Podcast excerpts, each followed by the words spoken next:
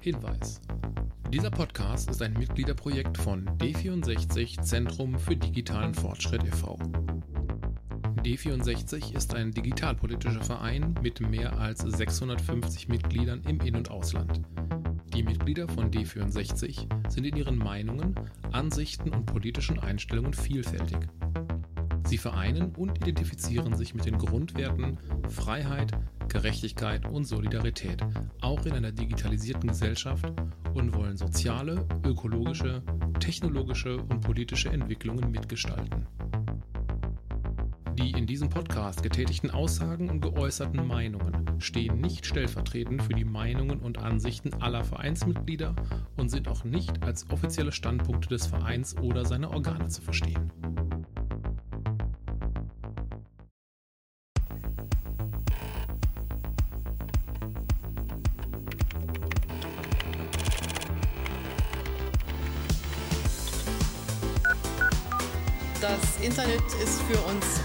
Neuland. 5G ist nicht in jeder Milchkanne notwendig. D64. Der Podcast für digitale Zukunft. Ja, hier sind wieder Dirk, Monika und Alicia. Moin, Mahlzeit. Hallo. Hallo, hallo. Schön, dass ihr alle da seid. Und wir haben uns quasi für unsere erste offizielle Folge mal ein ganz kompliziertes Thema rausgenommen. Ja, ziemlich Sucht. kompliziert. Äh, Ich hatte sehr viel Kopfschmerzen zwischendurch. Und eigentlich, so schwer ist es gar nicht. Heute geht es nämlich um Identität. Genauer sagt- gesagt eigentlich ja um digitale Identität. Gern auch Self-Sovereign Identity genannt. Ähm, Und darunter verstehen viele Leute verschiedene Dinge. Und bei, eine, bei einer Sache bin ich mir so sicher ähm, und freue mich deswegen auch so auf diese Folge heute, denn äh, das wird eins der Top-Themen in den nächsten Jahren. Ja, das ist korrekt. Und im Hintergrund passieren nämlich schon eine ganze Menge Dinge auf administrativer Ebene. Und ich kann euch versprechen, wir gehen heute relativ tief in den Kaninchenbau und da wird es an der einen oder anderen Stelle, zumindest für mich, ganz schön kompliziert. Aber lass uns doch mal, lass uns doch mal überlegen, Identität. Was ist denn da jetzt überhaupt relevant? Wa- Warum ist das jetzt wichtig? Warum reden wir überhaupt über Identität?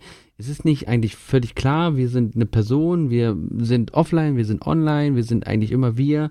Warum muss man eigentlich plötzlich davon äh, von Identitäten sprechen? Warum müssen die überhaupt souverän sein? Ja, ich würde sagen, lass uns mal mit dem Begriff Identität ähm, sozusagen im digitalen Raum anfangen. Also klar, du als Person bist natürlich irgendwie physikalisch vorhanden, aber von dir gibt es natürlich nicht nur ein digitales Abbild, sondern halt eigentlich ganz viele. Also das ist halt so die Situation heute. Ne? Du hast dein, äh, keine Ahnung, dein Google-Mail-Konto, äh, das ist eine Identität von dir, also ein Abbild von dir, was ein gewisses Spektrum abdeckt. Du bist irgendwo äh, bei anderen Diensten irgendwie noch als Identität gespeichert. Die kannst du teilweise auch äh, dich mit, ja, ne, mit der einen Identität auch noch woanders sozusagen ausweisen. Ne? Stichwort so Google-Login.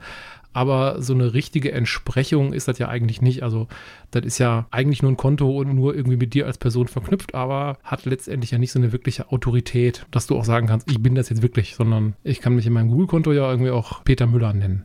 Da würde ich anknüpfen vielleicht. Also ja, das sind so Identitäten, die suche ich mir im Zweifel aus oder weil ich bestimmte Dienste wahrnehmen möchte. Die andere Identität ist, die ich ja irgendwie bei der Geburt bekomme, die dann durch das Land bestätigt wird. Und dann habe ich ja etwas, was ich mit dem Personalausweis habe ich etwas, das mir ermöglicht, mich auszuweisen. Und digital haben wir noch nicht so wirklich die perfekte Lösung. Bevor wir anfangen, fände ich ja auch mal spannend zu fragen, wer hat denn von uns dreien hier ein E-Perso? Also ich Hände hoch einen. an der Stelle. Ich habe den auch schon genutzt. Also tatsächlich die, die, die digitalen Oh, Features. wow. auch.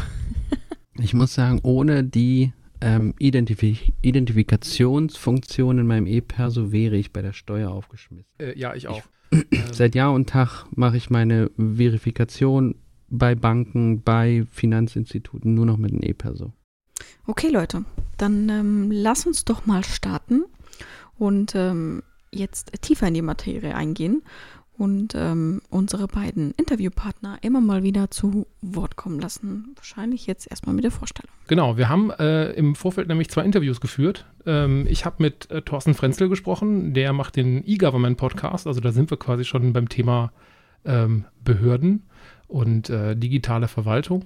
Und Monika, du hattest auch einen Interviewpartner. Genau, mit André. Und der guckt sich die ganzen Themen als ähm, Berater aus der Blockchain-Schiene an. Aber Na, dann Da lass uns doch sagen- mal. da würde ich sagen, lass uns äh, unsere Experten mal kurz vorstellen. Genau, dann fangen wir mal an mit äh, der Vorstellung von äh, Thorsten. Und Thorsten stellt sich in dem Fall selber vor. Also ich bin äh, Thorsten Frenzel, also ich mache den E-Government-Podcast seit sieben Jahren. Ich mache noch ein paar andere Podcasts, aber ich glaube hier im äh, Kontext ist der E-Government-Podcast genau das, worum es geht. Ähm, ich spreche da mit allerlei Leuten, äh, die irgendwas mit E-Government zu tun haben, manche auch äh, sehr entfernt äh, mit E-Government zu tun haben. Man glaubt gar nicht, wo überall E-Government drinsteckt. Ähm, macht mir riesengroßen Spaß und ich kann nur dazu aufrufen, hört euch das Ganze an. Und äh, die Community äh, wächst und wächst und äh, ich habe tatsächlich sogar einen Community-Event einmal im Monat, wo sich die, ja, ein Teil der Hörer trifft und einfach mal so locker miteinander quatscht. Quasi äh, wie in der Kneipe um die Ecke. Ja, so viel, äh, so viel Thorsten dazu. Genau, wir hatten noch einen, noch einen zweiten Experten, ähm, den, den André. Der ist im Bereich äh, Blockchain-Technologie unterwegs und äh, ja, der stellt sich auch mal kurz vor.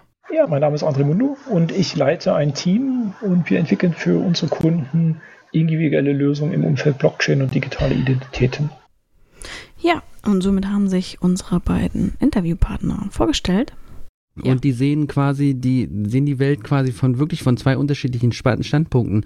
Und bevor wir äh, vielleicht in die Standpunkte reingehen, wollte ich euch noch mal ganz kurz fragen, warum SSI, also warum Self-Sovereign Identity? Reicht es nicht elektronische oder digitale Identität? Warum muss es denn jetzt plötzlich noch eine Self-Sovereign Identity sein? Und warum spielt die vor allen Dingen in der deutschen Übersetzung bisher noch gut wie keine Rolle? Das ist tatsächlich eine spannende Frage. Äh, Ich würde souverän so übersetzen, dass ich darüber entscheide, wer meine Daten sehen kann. Ich verwalte meine Daten, ich habe jederzeit Zugriff und kann diese Daten jederzeit kontrollieren. mhm. Oder wäre, ist das eine falsche Definition? Nee, würde ich, würde ich tatsächlich so, Vom- so äh, unterschreiben, nicht unterscheiden, äh, sehe ich, sehe ich ähnlich. Also vor allen Dingen ähm, das, ähm, das entscheidende Kriterium ist halt, glaube ich, ähm, dass du derjenige bist, der letztendlich jeden Zugriff auf diese Daten legitimieren muss. Ne? Also das ist natürlich schön, so wie, wie beim, beim, bei irgendwelchen zentralen Datenbanken, wo die Daten irgendwo liegen und die können irgendwo gerufen werden. Im besten Fall werde ich gefragt, im schlechtesten Fall kriege ich da aber halt auch nichts mit, äh, wenn irgendjemand diese, diese Daten abruft. Ähm, da kommen wir mit Sicherheit gleich im Interview auch noch, äh, auch noch drauf. Ähm, aber das ist tatsächlich, glaube ich, so der, der groß entscheidende Unterschied. Bin ich, bin ich äh, Nutzer dieser Daten meiner Person und äh, kann die sozusagen auch, ja, ich sag mal, selber nutzen und eine Nutzung initiieren? Oder bin ich tatsächlich so souverän, dass ich letztendlich jeden Zugriff freigeben muss und immer genau entscheiden kann, was gebe ich was preis und wenn ja, äh, wie viel und äh, genau, was ist halt auch für den, für den Anwendung. Weil ich sag mal so, wenn ich irgendwo mein Alter verifizieren muss, dann braucht man ja nicht im Zweifelsfall dann auch meine, meine Postadresse. Okay, die beiden haben jetzt von SSI gesprochen, aber was bedeutet das denn jetzt eigentlich in den unterschiedlichen Kontexten? Ja, hören wir uns doch mal an, was äh, André dazu sagt. Genau, also SSI steht ja für selbstsouverän oder selbstbestimmt und das ist eigentlich genau das, was da passiert. Der Datenbesitzer oder der sogenannte Holder, das dem der die Daten gehören, der, der speichert die Daten für sich selbst. Das heißt auch in der Regel lokal, zum Beispiel auf einem Hardware-Stick oder auf seinem, auf einem Wallet, auf seinem Telefon. Und diese Informationen sind mit gängigen Kryptografiemethoden, die man zum Beispiel aus dem Online-Banking kennt, also Private und Public Key Mechanismen, verschlüsselt, sodass sie auch von anderen nicht zu, also gelesen werden können. Und der Datenbesitzer entscheidet je nach Anwendungsfall, welche Daten er seinem Gegenüber lesen gibt. Bevor wir da jetzt ähm, Thorstens Sicht der Dinge hören, lass uns nochmal eben ähm, kurz rekapitulieren, was, was André da gesagt hat. Ihr beide seid ja Kryptographie-Experten. Ich bin da ja äh, blutige, blutiger Anfänger. Also ich habe zwar einen E-Perso, aber mit äh, Krypto und Blockchain habe ich nicht ganz so viel zu tun. Vielleicht fasst einer von euch beiden mal kurz zusammen, äh, wie das Ganze in der Praxis quasi aussieht. Mm, Ja, oder wie das in der Praxis aussehen kann. Genau, an der wie es Stelle. aussehen könnte, ja. das aktuell sieht es ähm, Blockchain-Technik noch nicht so, nicht so oft und nicht so viel in der Praxis aus. Wobei es da schon auch ähm, erste Anwendungen gibt, zum Beispiel aus Kanada, wo es genau um das geht, wo Leute eben die eigene Identität auf der Börse haben, also der Holder hat das auf dem Wallet, würde man sagen, und entscheidet dann, wer darf was und wie viel sehen von den Daten. Und vielleicht ganz mal interessant auch einen anderen Aspekt. Und zwar, wir reden hier immer nur von den Daten selbst. Aber ganz wichtig bei SSI ist auch das Verständnis dafür nachzuvollziehen, dass ein bestimmtes ein bestimmtes, äh, ja, ein bestimmter Wert valide ist, dann wird, da, also der, der Datenpunkt selbst wird nicht freigegeben, sondern es geht darum, nur festzustellen, ist der validiert, validiert oder entspricht der quasi der Wahrheit, existiert der ja oder nein und wenn der existiert, dann ähm, reicht es vielleicht schon aus. Dann muss also wie zum Beispiel kein konkretes Alter übermittelt werden, sondern es reicht völlig zu sagen, ist die Person, von der wir jetzt diese Information abrufen, über 18 Jahre? Die Antwort ist ja. Das heißt, die, äh, was weiß ich, der Inhalt wird freigegeben und da muss nicht dann stehen, wie alt die Person ist. Klingt wie ein, äh, tatsächlich wie ein, also für mich wie ein entscheidender Vorteil, wenn ich wirklich nur, ja, tatsächlich solche Validierungen äh, übermitteln. Ne? Also ja, Alter ist, glaube ich, da ein sehr, sehr gutes Beispiel. Dann hören wir doch mal rein, ähm, wie das Ganze aus der Perspektive E-Government gesehen wird. Ja, SSI ist, mom ist, momentan ein riesengroßes äh, Modewort, gerade in den äh, E-Government-Bereich äh, oder sagen wir mal so, äh, digitale Verwaltungsbereich. Damit kann man sich gegenüber Verwaltungen, während man einen Verwaltungsakt quasi äh, beginnt oder einen Antrag stellt, ähm, identifizieren. Momentan ist es so, dass der Staat die Identität eines Bürgers verwaltet.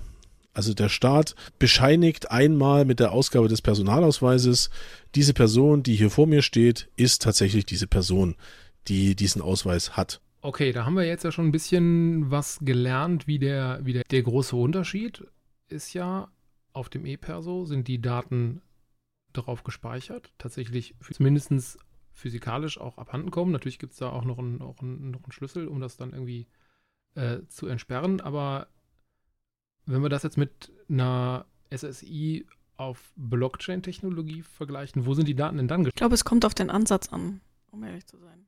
Also es gibt den Ansatz so, das ist zentral gespeichert quasi und die Daten gehen trotzdem nicht raus, sondern man verifiziert einfach nur die Richtigkeit der Daten.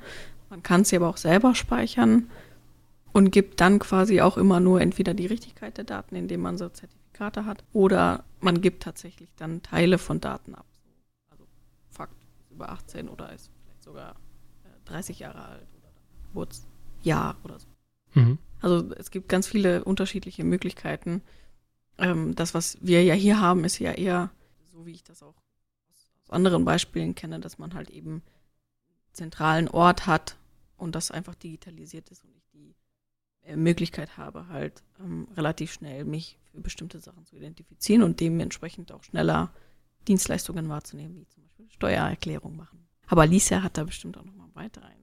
Tatsächlich gibt es da zwei verschiedene Ansätze, genauso wie Monika sagt. Und ich kann vielleicht nur noch mal ein Wort hier in die Runde werfen, was immer wieder ähm, ja, für, für Stirnrunzeln sorgt, beziehungsweise was man vielleicht erklären muss. Und das ist das sogenannte Anchoring. Und das An Anchoring in der Blockchain ähm, ja, quasi da unterscheiden sich dann die verschiedenen Methoden. Zum einen gibt es die Möglichkeit natürlich, die Daten selbst in der Blockchain zu speichern. Das war irgendwie vor einiger Zeit schon mal ganz groß in den Medien, als es irgendwie hieß, in der, in der Bitcoin-Validierungschain irgendwie einen Link zu Kinderpornografie.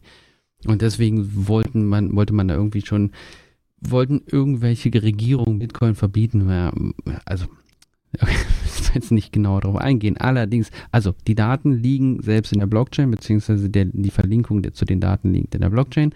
Ähm, und diese Daten, die dann dort abgespeichert sind innerhalb der Blockchain, innerhalb der einzelnen Blocks, die liegen dann natürlich verteilt auf den Computern. Und in einer Blockchain ist es tatsächlich so, dass in einem dezentralen Netzwerk sämtliche äh, Validierungsstellen quasi über dieselben Daten eigentlich verfügen müssen. Ja, es gibt auch verschiedene Ansätze, Light und Sharding und was auch immer, aber wir bleiben jetzt mal vom Standardmodell. Das heißt, alle Daten, die in der Blockchain existieren, existieren auf allen Computern, die, äh, wo die Blockchain halt läuft und äh, quasi validiert wird. Und ähm, das ist natürlich, deswegen sind die auch kryptografisch ab, äh, ja, abgesichert und abgespeichert, aber man kann das natürlich trotzdem ähm, analysieren, wo da dieselben Daten liegen. Der Clou liegt eigentlich im Anchoring. Und zwar geht es nicht mehr darum, die Daten selbst in die Blockchain zu schreiben, sondern nur noch den Verifizierungs- oder Zertifizierungs-Hash. Äh, und mit einem Link, wo denn dann die, das lokale File liegt. Und äh, so lässt sich dann zum Beispiel eine, ein File, was auf dem eigenen Rechner liegt, auf dem eigenen Telefon beispielsweise, ja, wie der Personalausweis möglicherweise, ähm, in der Blockchain abspeichern. Und wenn sich eine Information lokal ändert, dann kann das Anchoring in der Blockchain diesen Validierungslink nicht mehr effektiv ausrufen. Der Hash funktioniert nicht mehr, beziehungsweise der Hash ergibt nicht mehr dieselbe äh, Prüfsumme. Und damit ist das Anchoring aufgehoben und der Link ist invalide. Ist ein bisschen kompliziert im Detail, aber ähm, die Daten selbst müssen, wie gesagt, nicht in der Blockchain gespeichert sein, sondern es gibt da verschiedene Möglichkeiten. Entweder, ähm, ja, muss ich jetzt überlegen. So, sozusagen einen, einen Link auf eine, eine, Prüfsumme zu setzen. Also sprich, in der Blockchain steht eigentlich die, die Information, äh, an dieser und jener Stelle liegt eine, liegt eine Datei ein und die Prüfsumme der Datei ist 1247. Genau. So wird die Datei verändert. Genau, und wenn sich die, die Info und der Link ist quasi invalide. Okay. Exakt, genau. Das habe ich verstanden. Ich durchsteige dieses äh, Blockchain-Thema noch. Ihr werdet sehen. ja, wie machen Und deswegen ist es übrigens aber auch kein Problem, ähm, neue Anchorings herzustellen. Das heißt, wenn jetzt sich irgendwie der Status eines, eines Protokolls verändert und das, dieses, dieses Zertifikat deswegen invalid wird, kann man ja in einem neuen Blog eine neue Validierung schreiben. Die muss natürlich dann wieder mit der Gegenstelle quasi überprüft werden und dann von allen im Konsensus quasi ähm, approved werden. Aber wenn das der Fall ist, dann hat man die, hat man die Zertifizierung wieder neu aufgestellt. Ja, also mhm. das ist technisch unproblematisch. Okay, ähm, wir sind ja jetzt schon sehr tief eingestiegen in die Thematik und ähm, ich würde einfach vorschlagen, wir schauen uns nochmal an, was ist denn der Unterschied zwischen zentral und dezentral. Und äh, dazu habe ich einfach André gefragt, ob er das für uns definieren mag. Und das würde ich jetzt äh, einfach mal abspielen.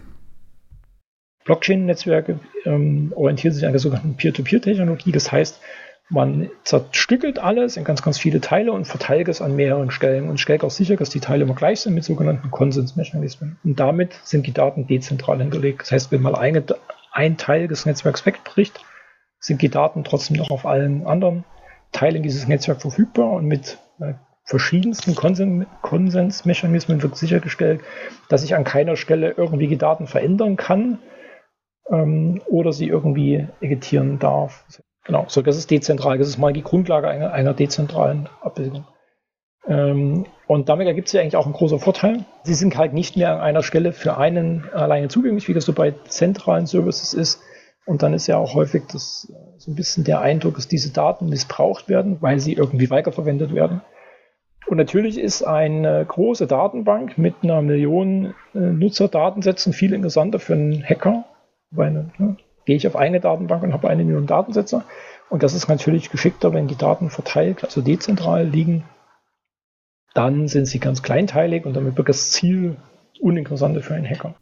Bevor jetzt ähm, Alicia vielleicht zu den Hackern was sagt, äh, wollte ich auch noch reinwerfen. Das Spannende ist ja auch dabei, dass es Standards gibt. Also dass es, es gibt halt ein Konsens sozusagen, Standard, wo auch viele andere Sachen angedockt werden können und es nicht diese Problematik gibt, so wie sind die Schnittstellen und so weiter, weil es gibt halt bestimmte Standards für diese Schnittstellen, wo halt jeder ja eigentlich sehr gut andocken kann. Genau, das zentrale Problem sind doch auch immer noch die Hacker. Gerade ähm, vor nicht langer Zeit wurde ja die komplette, der Bundestag, die IT des Bundestages gehackt. Ähm, und wir reden hier leider völlig am Thema vorbei, wenn, wenn es immer wieder in den Medien heißt, wir wollen jetzt ein Hackback organisieren. Ja, also dieses, ähm, erstmal dieses Missverständnis darüber, was, was Hacker tun und wie sie eigentlich agieren. Und zweitens eigentlich, dass man sich in, in der deutschen Regierung im Augenblick keine, überhaupt nicht darüber bewusst ist, dass es sich eigentlich um ein Arms Race handelt, also quasi um ein ständiges äh, Weiterentwickeln der Thematiken und ähm, das hört so lange nicht auf, wenn Daten zentral an einer Stelle gespeichert sind, weil es immer irgendwo ein Einfallstor gibt und wenn es Social Engineering ist, wenn es die, ja, wenn es quasi der Anruf bei irgendeinem, äh, was weiß ich, Provider ist, der dann die, oder bei irgendeinem Dienstleister ist, der die Daten dann plötzlich freigibt und äh, so der Hacker immer Interesse hat, zentral gespeicherte Daten äh, abzurufen. Und ich glaube, beim Personalausweis ähm, reden wir vielleicht an, über zwei unterschiedliche Dinge, weil beim Personalausweis ist es ja so, natürlich hat den jede Person zu, äh, im Personal, äh, im Portemonnaie und zu Hause und natürlich sind die Daten dort dezentral. Das Problem ist aber, dass das nicht die einzige Instanz ist, auf der Daten gespeichert sind. Wäre sie es, wären wir schon viel weiter. Das heißt, wenn wir äh, unseren Personalausweis auf Single Point of Truth hätten und im, im Staatsnetzwerk gäbe es nur noch die Valida Validatoren, das heißt, die dann bestimmen, dass diese ID eine valide Identität hat, ähm, dann wären wir viel weiter. Dann hätten wir nämlich schon ein dezentrales Netzwerk. Aber im Augenblick so, dass die, wenn die Daten bei den Meldebehörden quasi eigentlich zentral hinterlegt sind, muss nur irgendwann jemand kommen, muss die kompletten Daten dort alle abfischen und dann ist der Personalausweis, kann er so toll und so spezial sein, wie er will. Wenn die IT im, äh, in den Meldebehörden nicht dahinterherkommt, dann sind wir trotzdem Opfer des nächsten großen Hacks. Äh, den Punkt verstehe ich. Ähm, also auch, auch das Bedenken ne, bei einer zentralen Datenbank, die ähm, ja gehackt werden kann durch ja, Social Engineering.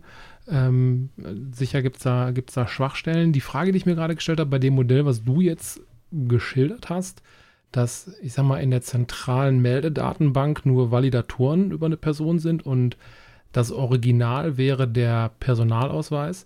Wie würde das funktionieren, wenn der Personalausweis verloren geht?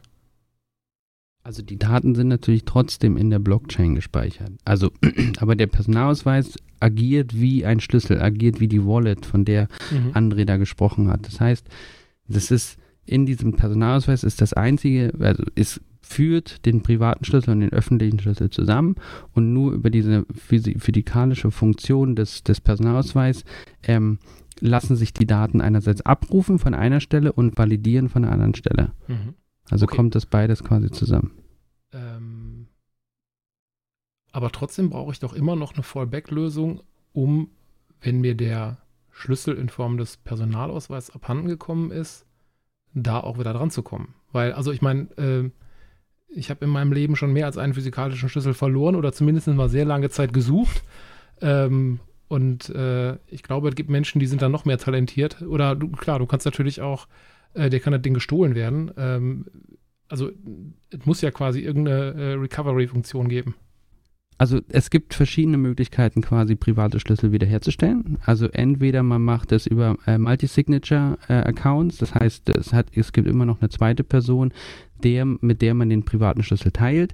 Da könnte man zum Beispiel überlegen, ob es dann irgendeine lokale Instanz gibt, die äh, auch Zugriff zum privaten Schlüssel hat und die das dann in der Form von äh, Minimalschlüsselverwaltung hat. Das könnte, was ich, eine Bank sein oder dein Kiezbüro oder was auch immer, deine Hausgemeinschaft, wie, wer auch immer. Mhm. Also diese Möglichkeit besteht und wenn diese Instanz auch nur Zugriff auf bestimmte äh, Private Keys hat und nur unter bestimmten Voraussetzungen, dann ist das mit dem Hacken auch nicht einfacher. Die zweite Variante ist, die ist dann allerdings natürlich völlig individuell, ist der, ähm, und zwar ist eine, eine Art von Word Seed. Das heißt, man kann sämtliche privaten Schlüssel wieder generieren über einen Algorithmus, der bei der Erstellung des privaten Schlüssels ähm, eine, eine eine Reihe von Wörtern quasi generiert, die man sich merken muss, um den privaten Schlüssel wieder zu generieren. Also in, innerhalb des Algorithmus der, der, äh, der Blockchain, welche man auch immer verwendet, ähm, gibt es da diese, die Möglichkeit, quasi einen Word Seed zu generieren, mit dem dann der private Schlüssel wiederhergestellt werden kann. Idealerweise ist es mindestens 12, aber auch 24 Word äh, Seed. Und wenn man dann quasi sagt, ich habe meinen privaten Schlüssel verloren, dann fragt die fragt der Algorithmus nach Wort 8 von 24, treibt, äh, tippt man ein, Wort 12 von 24, Wort 32 von 24 und dann hat man oh, idealerweise quasi seinen Zugriff auf seinen Private Key wieder. Genau. Das ist dann die super individuelle Lösung. Da muss man natürlich vorsichtig sein, wie man diese 24 Wörter abspeichert, aber die kann man sich rein theoretisch auf einen Zettel schreiben und dann irgendwo äh, sicher irgendwo hinterlegen. Ich habe tatsächlich in dem Moment kurz äh, daran gedacht, wie das auch in ähm, meiner Heimat geregelt ist, wo auch, also gewisse Daten schon ja auch, also es wird relativ viel von der Regierung äh, abgespeichert, aber alles, was abgespeichert wird, ist dezentral im Sinne von auch untereinander können sie die Sachen nicht unbedingt teilen oder einsehen. Und dann wiederum ist alles so ein bisschen in der Welt verteilt mit dem Hintergedanken, dass wenn man jetzt Land verliert, was historisch schon mal passiert ist, dann kann man digital immer als Regierung weiter existieren. Also es kann quasi keiner alles so wegnehmen oder löschen oder was auch immer, ne, weil es dezentral abgelagert ist und auch in verschiedenen Instanzen nicht möglich ist, kann man immer digital weiter regieren, theoretisch gesehen. Ja, wir können uns jetzt äh, dann am besten nochmal anhören, ähm, weil wir ja immer um dieses Thema äh, Identität springen. Äh, hören wir uns nochmal an, äh, wie das ganze Thema äh, beim, beim E-Perso funktioniert. Also wir haben jetzt ja gerade schon sehr viel über kryptografische und äh, Blockchain-Modelle gesprochen. lassen wir mal Thorsten zu Wort kommen, was der uns zum E-Perso erzählt. Naja, ich würde sogar behaupten, der Personalausweis, so wie, wie wir den aktuell haben, ist äh, das modernste Stück Identitätshardware, die es in Europa gibt, vielleicht sogar weltweit. Ähm, die ist sicher, die ist, ähm, es ist sicher, dass die Authentifikation da ist und man kann sie relativ einfach benutzen. Jetzt werden viele lachen, die schon mal versucht haben, äh, den Ausweis mit der Ausweis-App und vielleicht noch mit dem Smartphone und so weiter zu benutzen. Ja, das ist äh, in Estland zum Beispiel einfacher aber ähm, Sicherheit bringt natürlich auch ein bisschen Unbequemlichkeit mit sich. Äh, es gibt äh, laut EIDAS, das ist jetzt auch wieder so ein, so ein Buzzword, ich hoffe, ihr äh, macht das dann in die Shownotes mit rein, äh, ja, Link klar. zu EIDAS. Ähm, das ist die europäische EID-Verordnung und die hat verschiedene Authentifizierungslevel festgelegt. Das ist einmal normal, das geht zum Beispiel mit Benutzername und Passwort. Dann gibt es substanziell, da ist eine Art Zertifikat äh, gefordert, wo man allerdings auch mindestens zwei Faktoren hat, also Besitz und Wissen. Und dann gibt es einen noch die ähm, Authentifizierungsstufe hoch. Und die erreichen wir mit dem Personalausweis. Das sind auch zwei Faktoren, wobei ein Faktor Hardware sein muss. Mhm. Und die Hardware ist in dem Fall der Personalausweis an sich, weil das ist eine ja, eine, eine Chipkarte ist der Personalausweis, auch wenn man den Chip nicht sieht. Es ist da ein RFID-Chip äh, drin verbaut, den man dann auslesen kann. Und den PIN dazu, diesen zweiten Faktor, den kennt man. Also wieder Besitz, ich besitze den Ausweis und Wissen, ich kenne die PIN. Schließt ja eigentlich an dem an, was, also, dass man da auch wieder Hardware und äh, Software hat, das verbindet man. Nur, ich glaube, und wo wir uns auch immer so ein bisschen zwischendrehen, ist diese ähm, Möglichkeit der Abspeicherung. Also hier ist es ja dann irgendwie zentral gespeichert und ich als Bürger kriege meine Bestätigung, dass ich existieren darf. Wohingegen das andere ja ein bisschen in die Richtung geht, dass ich als Bürger eher meine Daten vielleicht noch mehr im Griff habe.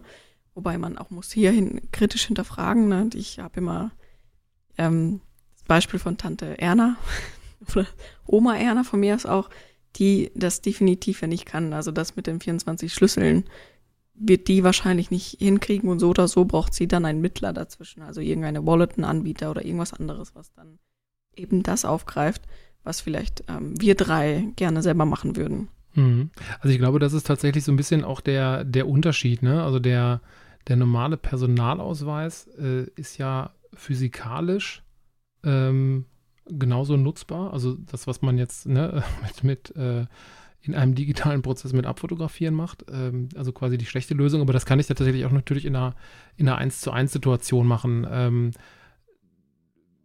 ich bin mir nicht sicher, da müsstet ihr mir vielleicht mal helfen. Ähm, angenommen, wir hätten so ein Modell, wo wir quasi, also wo unser Ausweis äh, nicht eine ähm, gedruckte oder also eine Kombination aus einem gedruckten Dokument und einer digitalen Signatur ist, ähm, sondern quasi tatsächlich rein, rein Blockchain-basiert wäre. Welche Möglichkeiten hätten da deine, deine Tante Erna äh, damit irgendwo hinzugehen und ein, ein, Konto bei der Sparkasse zu eröffnen?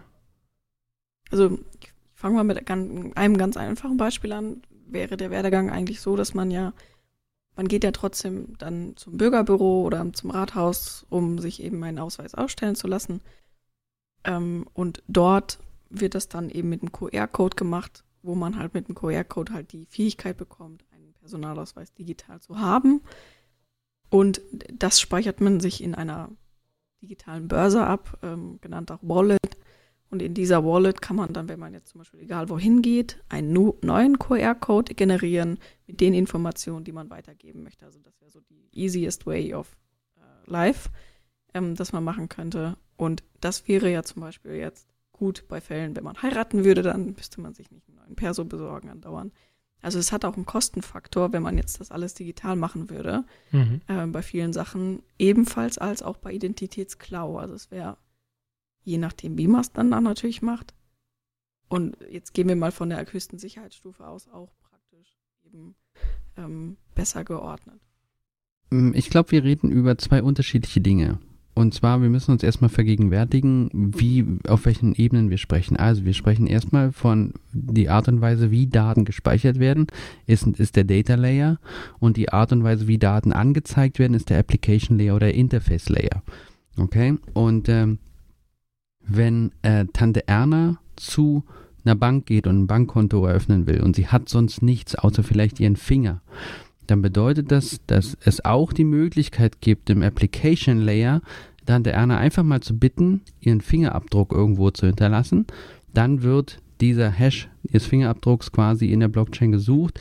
Dort werden sämtliche Daten im Datenlayer validiert, werden der Bank zurückgespielt, werden gesagt, es handelt sich um die Person, die sagt, dass sie das ist, ja, die in ihrem gedruckten Personalausweis da auch zu stehen ist. Oder eigentlich noch nicht mal das, sondern in der, der Datenlayer würde zurückgeben, diese Person ist validiert, ein Bankkonto zu eröffnen. Das heißt, es müsste noch nicht mal beim Bankberater irgendwas fließen von wegen Name oder Foto oder sonst was. Das ist völlig irrelevant. Sondern der Data Layer gibt nur zurück, dieser Fingerabdruck ist, diesem Fingerabdruck wird erlaubt, ein Bankkonto zu eröffnen. Völlig unproblematisch. Ja, und dann Stimmt. lässt sich auf diesen Datenlayer natürlich noch das Appli den Application Layer aufsetzen. Das heißt, der Personalausweis kann ja trotzdem noch zusätzlich funktionieren, wenn es denn dann relevant ist, aus irgendwelchen Gründen, dass der Bankberater noch den Namen, das Alter und die Adresse weiß. Eigentlich muss er das nicht mehr wissen. Mhm. Ja, sondern in dem Augenblick würde in diesem Account, in diesem Konto nur der Hash, die Validierung des durch den Fingerabdruck validiert aus der Datenbank gespeichert werden und säm- sämtliche Transaktionen würden mit diesem Hash zusammen gespeichert und wenn irgendwas stattfindet, dann könnte man das rekursiv quasi wieder aufräufeln, ohne dass an irgendeiner Stelle irgendeine, irgendeine persönliche Information fließen muss. Das ist self-sovereign. Ich wollte gerade sagen, also da sind wir, glaube ich, dann einfach so an dem, an dem Kern der unterschiedlichen Ansätze von, von Souveränität. Ne? Also in dem, in dem Blockchain-basierten Modell ähm, werden, wie wir das jetzt auch schon ein paar Mal äh, genannt haben, ja nur, nur Merkmale äh, verifiziert. Ähm, und man selber ist sozusagen der Souverän, wo ich selber entscheiden kann, ähm, gebe ich jetzt quasi hier nur ein Prüfergebnis raus oder gebe ich tatsächlich meinen Namen äh, an. Also bei, bei einem Bankkonto äh, wäre es wahrscheinlich schwierig, das komplett ohne Namen zu machen. Also ich kann mir jetzt nicht vorstellen, dass, dass eine Bank sagt, also mein, meine Vorstellung, das muss ja nicht richtig sein. Äh, aber so nach dem Motto, ich habe hier ein Bankkonto und ich weiß im Zweifelsfall gar nicht, äh, wer die Person ist. Also einfach Aber so du hast doch schon eine Wallet. Du hast doch schon eine Ethereum Wallet. Das heißt, du hast doch schon ein Bankkonto in der Ethereum Blockchain. Wofür brauchst du denn noch eine Bank? Äh, ja, da, da gebe ich, dir- gebe ich dir komplett recht, wenn ich mich nur in dieser Welt bewege. Aber wir sind ja trotzdem, äh, ich sag mal, äh, nicht komplett digi digital unterwegs. Also äh, es gibt ja immer noch Menschen, die sagen, ich möchte mein Konto bei der Sparkasse haben, weil äh, da gehe ich so gerne hin und da kommt das Geld aus, aus, dem Automaten. Und ich glaube, an der Stelle könnte es ein bisschen schwierig sein, das komplett anonym, also ohne Namen zu machen. Nö. Also ich glaube, es es mag immer die Option geben, es nicht zu tun. Aber genauso brauchst du ja vielleicht trotzdem die Option, es, es trotzdem zu tun. Worauf ich hinaus will. Wofür braucht denn, wofür braucht denn der Bankberater deinen Namen? Wofür? Er will doch nur validieren, wer du bist. Aber du bist doch schon validiert über deinen Fingerabdruck, über dein biometrisches Merkmal in der Blockchain, völlig anonym. Der Bankberater sagt doch dann nur noch, hallo, ich sehe hier, Sie sind Kunde unserer Bank und Ihre, Ihre, Ihre Transaktion kann ausgeführt werden. Und da musst du überhaupt nichts wissen. Hm, Wie machst du das Ihr mit Kredit Bonitäten? Also zum Beispiel Kreditvertrag, wie würde sowas funktionieren? Musst Das wird alles validiert in der Blockchain. Du wirst einfach nur deine Kreditwürdigkeit in der Blockchain schon längst validiert. Ja gut, aber Leute, da sind wir ja schon, also Ja, okay. Wenn wir jetzt so weit wir sind, jetzt- dass wir keine Daten Detail- also weitergeben. Wollte, darauf wollte ich jetzt gar nicht, gar nicht so sehr hinaus. ähm, den, ne, der Punkt, worauf ich hinaus wollte, war, ich glaube, der, der, der zentralste Ansatz ist ja, oder beziehungsweise der, der Unterschied zwischen den, zwischen den beiden Ansätzen ist, ähm, bei dem Blockchain-basierten Modell bin ich tatsächlich der Souverän und kann bestimmen, wer bekommt Daten von mir und wer bekommt sie nicht oder in welcher, auch, in welcher Form bekommt er sie. Ähm, und bei dem, bei dem ja, E-Government oder E-Perso-Modell äh, habe ich quasi im Prinzip nur eine Kopie einer Identität, die ich, die ich nutzen kann. Der Souverän, also sprich der Eigentümer dieser Daten, ist nach wie vor der Staat. Exakt. Gut. Und wenn man jetzt auch weiterdenkt, off-topic, aber wenn wir jetzt schon so weit sind, dass wir ähm, mit unserem Fingerabdruck irgendwas validieren oder dann gar keine Daten mehr an die Bank weitergegeben werden, dann gibt es dazu ja auch schon Ideen, dass man die Bank ja gar nicht mehr braucht. Also warum es die Bank gerade noch gibt, ist, weil wir uns das, glaube ich, alle noch nicht so richtig vorstellen können, mit Daten so anders umzugehen, als wir bisher gewohnt sind. Mhm. A und B, Banken haben halt viele Daten. Und mit diesen Daten können sie natürlich jetzt, wenn sie klug sind, in den nächsten 20 Jahren überlegen, welche Sachen kann ich anbieten, damit ich noch auf dem Markt bestehen bleibe, weil eigentlich an sich braucht man die nicht mehr. Ich würde hier off-topic auch nochmal sagen, das White Paper von Bitcoin, was wir gerne auch in die Show Notes verlinken können, spricht explizit davon, die Banken zu ersetzen. Genau. Lass uns das auf jeden Fall in die Show Notes packen. Und ähm, an der Stelle passt doch ganz gut, wenn wir nochmal Ante sprechen lassen und er von seiner Sicht der Dinge Daten und Blockchain nochmal einordnet und vielleicht auch nochmal so einen Ausblick gibt, ähm, warum das noch nicht so beliebt ist, wie äh, Alicia und ich uns vielleicht in dem Fall uns das wünschen würden. In einer zentralen Lösung ist es sehr häufig so, dass ich habe jemanden, der analog zu meinem Kontobeispiel, der sich quasi um die Sicherheit meiner Daten auch ein bisschen kümmert. Wenn ich in einem dezentralen Universum mich bewege, dann bin ich letztendlich dafür zuständig und verantwortlich, ähm, die Daten auch zu sichern, äh, für Back- und Recovery zu sorgen und so weiter und so fort. Und das sorgt schon dafür, dass das Thema noch sehr komplex ist für viele. Das heißt, äh, man könnte da sagen, wenn der Private Key weg ist und ich habe den nicht gesichert, dann sind eigentlich auch meine Daten weg. Und das könnte, je nachdem, wie gut ich meine Identität gepflegt habe oder wie gut sie in, äh, in das Systemwerk äh, integriert ist, dann könnte meine Identität verloren gehen. Und wenn man jetzt überlegt, man hat da seinen Personalausweis drinnen liegen, seinen Führerschein, vielleicht auch seine ähm, Studienausbildung und so, dann hat man auf einmal kein Master mehr. Das ist Stand heute noch eine sehr theoretische Diskussion, aber das ist natürlich noch für viele eine Einstiegshürde in das Thema dezentrale Identität. Ja, da sind wir ja im Prinzip bei dem Thema äh, materielle Werte, also sei es jetzt äh, das, das Haus äh, oder der Masterabschluss äh, auf, auf, auf der Blockchain. Also ja, technisch, technisch lösbar, aber ist wahrscheinlich für viele einfach noch, so, so, wie, so wie für mich, einfach irgendwo so noch so eine, Blockade, eine Blockade im Kopf, dass man sich das noch nicht so richtig vorstellen kann, wie funktioniert es. Aber das ist ja eigentlich einfach nur, ja, gibt einfach andere Paradigmen. Ne? Also ich meine, das Geschäft, was heute, heutzutage Banken machen, ist auch in, in hoher Weise abstrakt und basiert auf irgendwelchen Bewertungen und Entscheidungen. Das werden einfach nur an, die im Zweifelsfall aber auch so, wie ich das jetzt sehen würde und einschätzen würde, tatsächlich auch deutlich transparenter sind. Genau. Und vielleicht, vielleicht noch eine Sache zu dem Punkt, relativ wichtig zu realisieren ist halt, es geht nicht darum, einen Prozess durch einen anderen Prozess zu ersetzen sondern es geht darum, diesen Prozess überflüssig zu machen. Also wenn es jetzt darum geht, wenn ein Kind geboren ist, dann sind wir im Augenblick ähm, selbst dafür verantwortlich, den Antrag auf Kindergeld zu, ähm, zu schreiben. Und natürlich ist es bescheuert, ähm, zu, zum äh, Kindergeldbüro hinzugehen und dann seinen Ausweis vorzuzeigen oder jetzt die Geburtsurkunde oder vielleicht auch nur den Hash der Geburtsurkunde, damit es, der Anwalt eben, oh, sorry, damit das Amt eben nicht sieht, was der Name des Kindes ist, wo es geboren ist und was ich. Sondern, also darum geht es aber auch gar nicht, sondern es geht nur darum, dass im Hintergrund Prozesse ablaufen, die diesen ganzen manuellen Prozess überflüssig machen. Und zwar in dem Augenblick, wo die Kindesgeburt in der Blockchain validiert und meine ID meinem Schlüssel zugeordnet ist, passiert der Rest des Prozesses komplett automatisch. Das heißt, man muss gar nicht mehr zur Bank gehen, man muss gar nicht mehr ähm, einen Kredit beantragen, man muss gar nicht mehr bestimmte Dinge machen, die man heute noch tut, sondern der Prozess wird ja über den Haufen geworfen, weil er automatisiert passiert.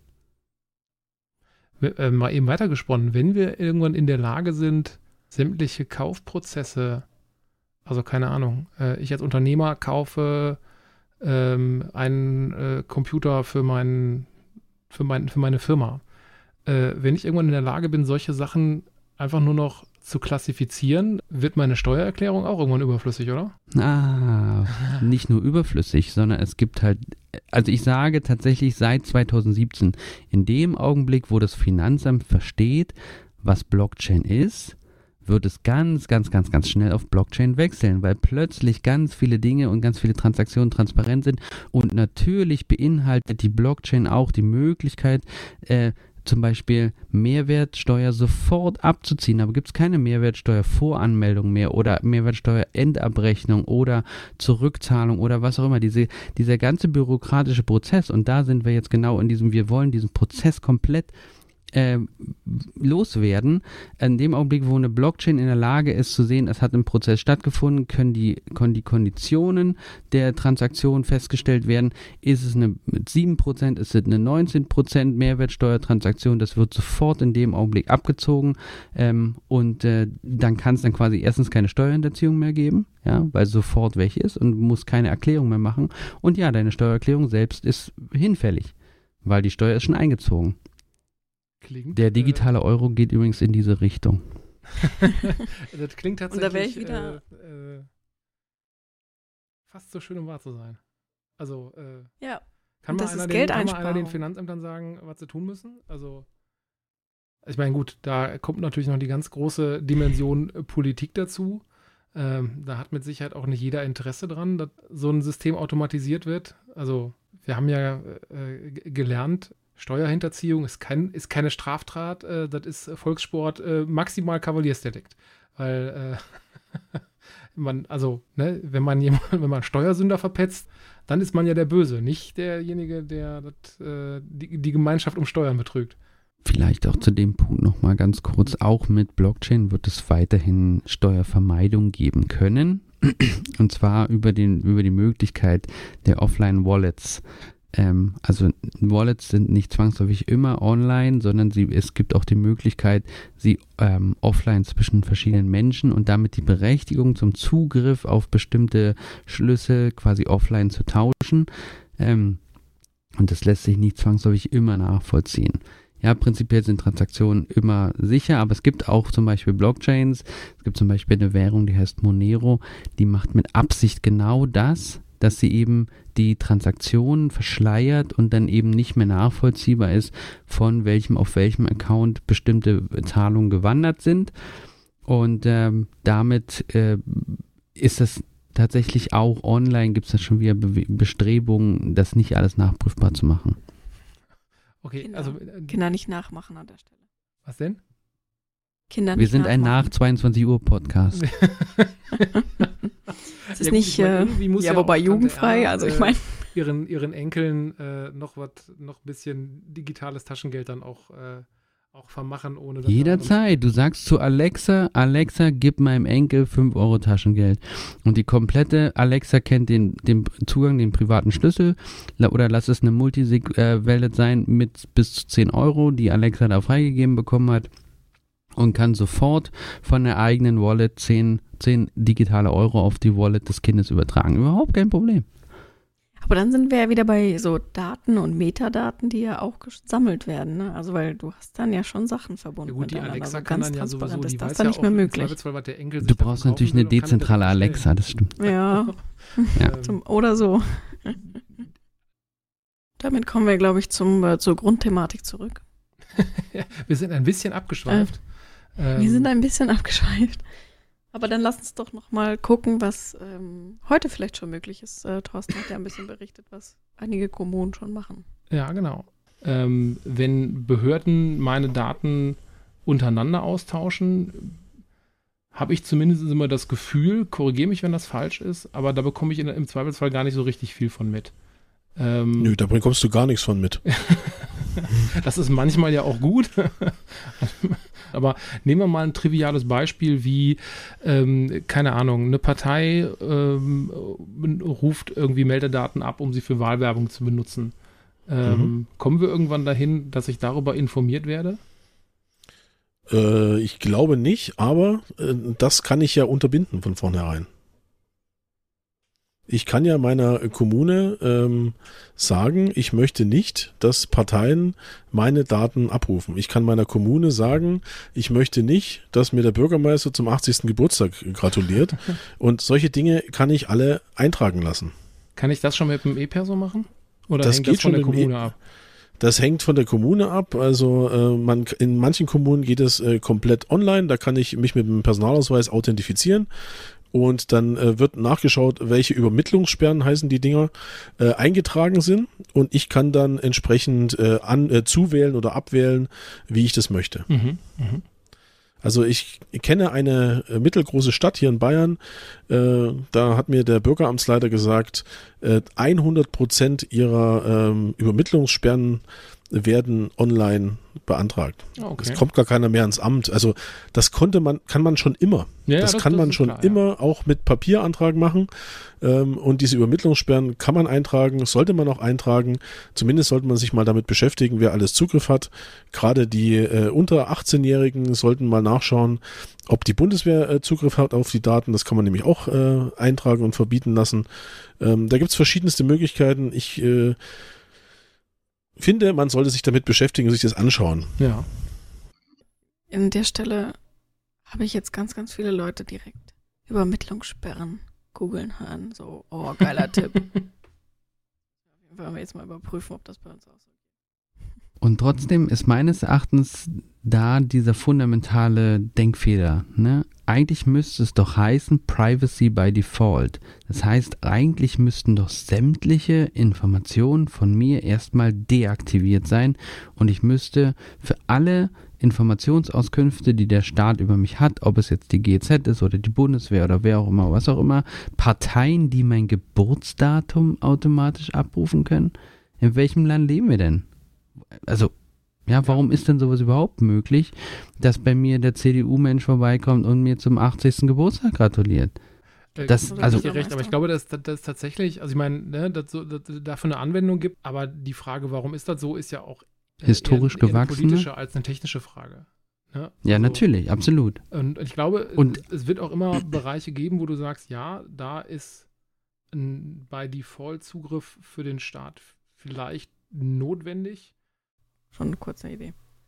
Ähm, die ganz gut zu unserem Schluss passt. Ich finde nämlich, ähm, abschließend lässt sich gut sagen, dass es gibt verschiedene Möglichkeiten und ähm, die, die technische Komponente ist schon da. Ähm, wir müssen jetzt nur Politik und die Gesellschaft nachholen, um äh, diese Möglichkeiten auch erschaffen zu können. Ähm, in dem Sinne, in dem sich das vielleicht auch einige Leute vorstellen. Und ähm, was oft dann auch fehlt, ist, sind eben die Beispiele. Also Beispiele, wie kann das aussehen? Weil so kryptisch kann man sich das, glaube ich, technisch natürlich erzählen. Aber solange ich keine Story habe, in der es heißt, so, so wird dein Leben aussehen, Oma Erna, nur noch mit deinem Finger und go, ähm, dann solange wird es auch schwierig sein, solche Sachen ähm, gesamtgesellschaftlich. Absolut. Wir müssen uns vielleicht eine Sache noch vergegenwärtigen. Seit Anbeginn der Menschheit ähm, haben wir in der zwischenmenschlichen Beziehung etwas, das wir Vertrauen nennen. bei all dem, was wir tun, bei all unseren Transaktionen, auch mit unseren Bankberatern, auch mit unseren, was weiß ich, Verkäufern, Käufern oder was auch immer, wenn immer eine Transaktion stattfindet, dann richten wir eine Form von Vorschussvertrauen ein, dass diese Transaktion valide ist. Wir im Augenblick zum Beispiel vertrauen wir dem Staat, vertrauen wir der Europäischen Union, dass die Bezahlvariante, dass also der, unser Euro valide ist und als, als Zahlungsmethode anerkannt ist. Das ist immer eine Form von Vertrauen, mit der ist mittlerweile schon relativ abstrakt. Ja, im, in den USA ist es quasi hier auch auf dem 1-Dollar-Note ja, ja drunter geschrieben, in God we trust. Das heißt, wir vertrauen eigentlich einer, was ist ich, einer anderen Entität, dass unsere irdischen Systeme alle irgendwie funktionieren.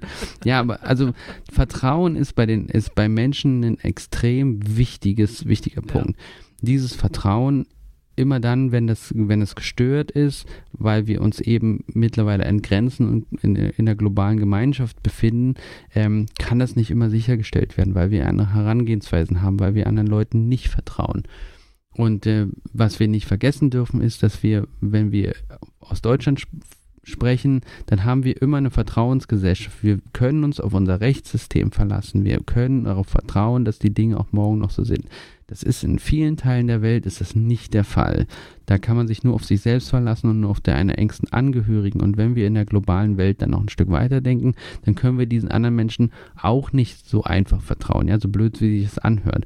Und hier gibt es mit verteilten Daten, mit Decentralized Ledger Technology, ähm, gibt es die Möglichkeit, eine Art von Trustless Trust, also Vertrauen zu schaffen, ohne Vertrauen einbringen zu müssen, weil der Code selbst offen ist, der ist sichtbar, nachvollziehbar, natürlich mit einer gewissen Form von Verständnis für den Code, aber man kann jemanden fragen, der sich jemand auskennt und äh, dann funktioniert der Code aber auch für die Transaktion, die ich beabsichtige.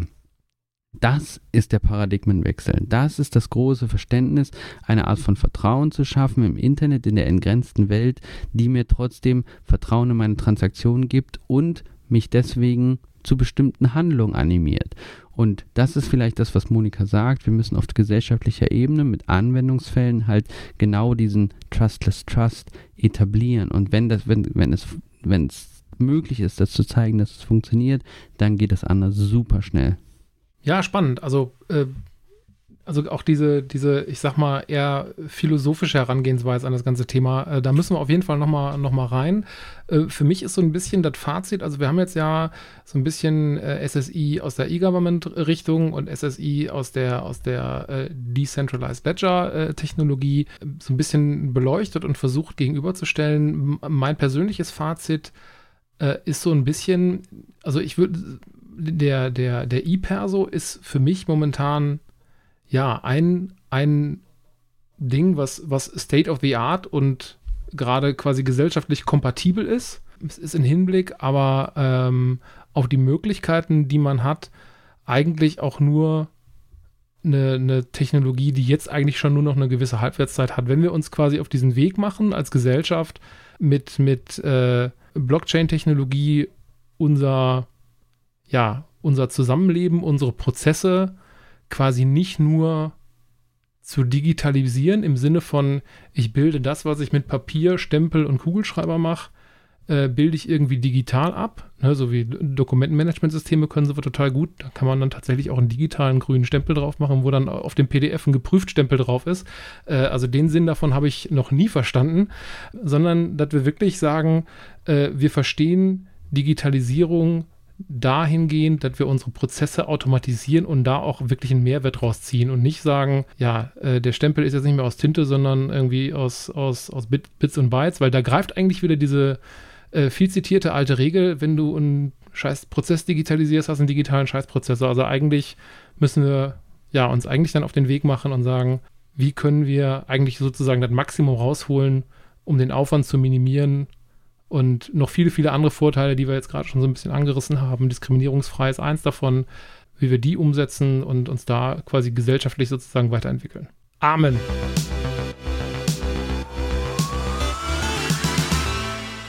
First things first. Ah, ich muss hier noch einen Wagen an der Blockchain ankuppeln.